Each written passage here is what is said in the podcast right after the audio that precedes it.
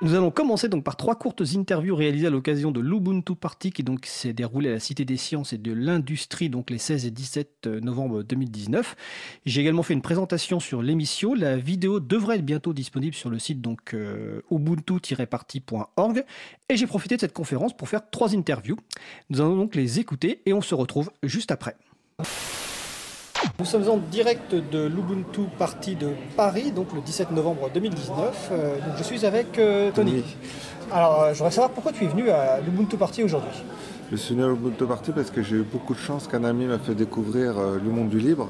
Au début, je ne jurais que par Windows parce que j'étais formaté à l'école sur l'utilisation de Windows et j'avais peur d'essayer un autre système. Et il m'a fait découvrir un autre système qui m'a beaucoup aidé parce que j'ai eu un grave accident de la route.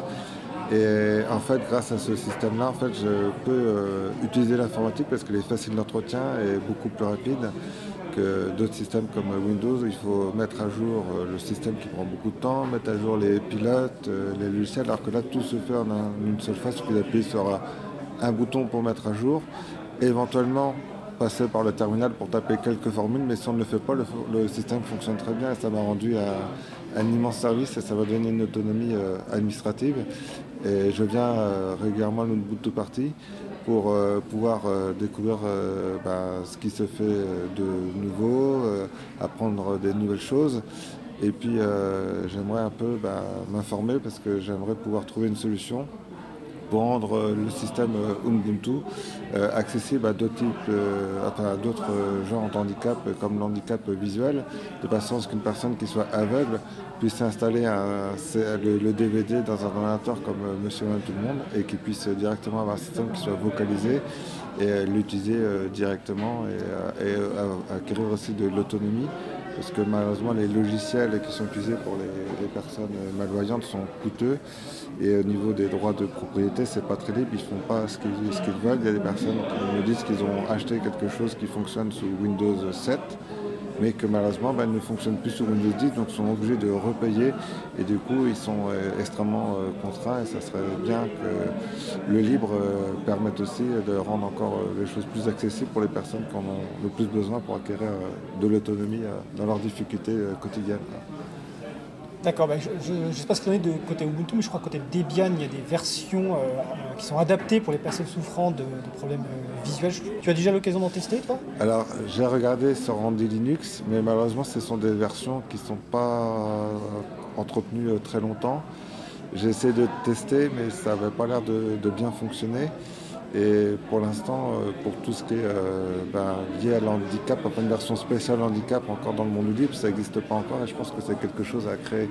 Malheureusement, je ne suis pas euh, programmeur, j'aimerais bien savoir programmer pour pouvoir mettre ma pierre à l'édifice, mais ça serait quelque chose à développer et, pour, et de démocratiser.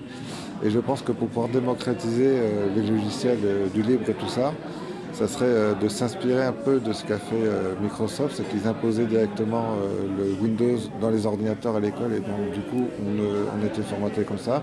Et ce qui serait bien, ça serait de pouvoir récupérer des PC qui sont par exemple les entreprises de la défense. Ils vont recycler des PC à des sociétés qui, j'ai vu un reportage récemment se retrouver sur les côtes africaines en train de polluer les terres là-bas.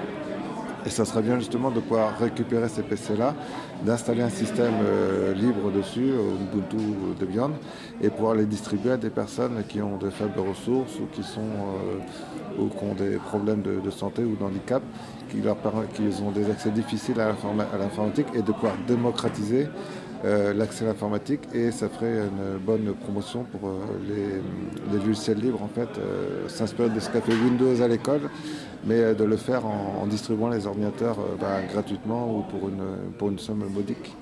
Et éventuellement assurer une formation euh, pour la personne, puisque quand on ne le connaît pas, ça fait peur, mais une fois qu'on a découvert, on, y devient accro. D'accord. Écoute, merci Tony, puis à la prochaine Ubuntu Party. Bah, merci beaucoup. Au revoir. Nous sommes toujours à l'Ubuntu Party donc, du 17 novembre 2019 à la Cité des Sciences. Nous sommes avec Charlotte. Donc Charlotte, tu participes aux Ubuntu Party, mais alors pourquoi tu participes et qu'est-ce que tu y fais? Alors, euh, pourquoi je participe euh, Par habitude? Euh, ça fait deux ans que j'y participe et je fais des trucs avec le, groupe Ubuntu depuis un petit moment. Et en fait, c'est, ce qui m'intéresse, c'est que c'est la façon la plus facile de parler avec le grand public. parce que Ubuntu, c'est un système d'exploitation, c'est très facile à montrer sur un ordinateur on montre cet ordinateur que tu vois, il fonctionne avec un logiciel libre. Et là-dessus, oui, mais qu'est-ce que c'est qu'un logiciel libre?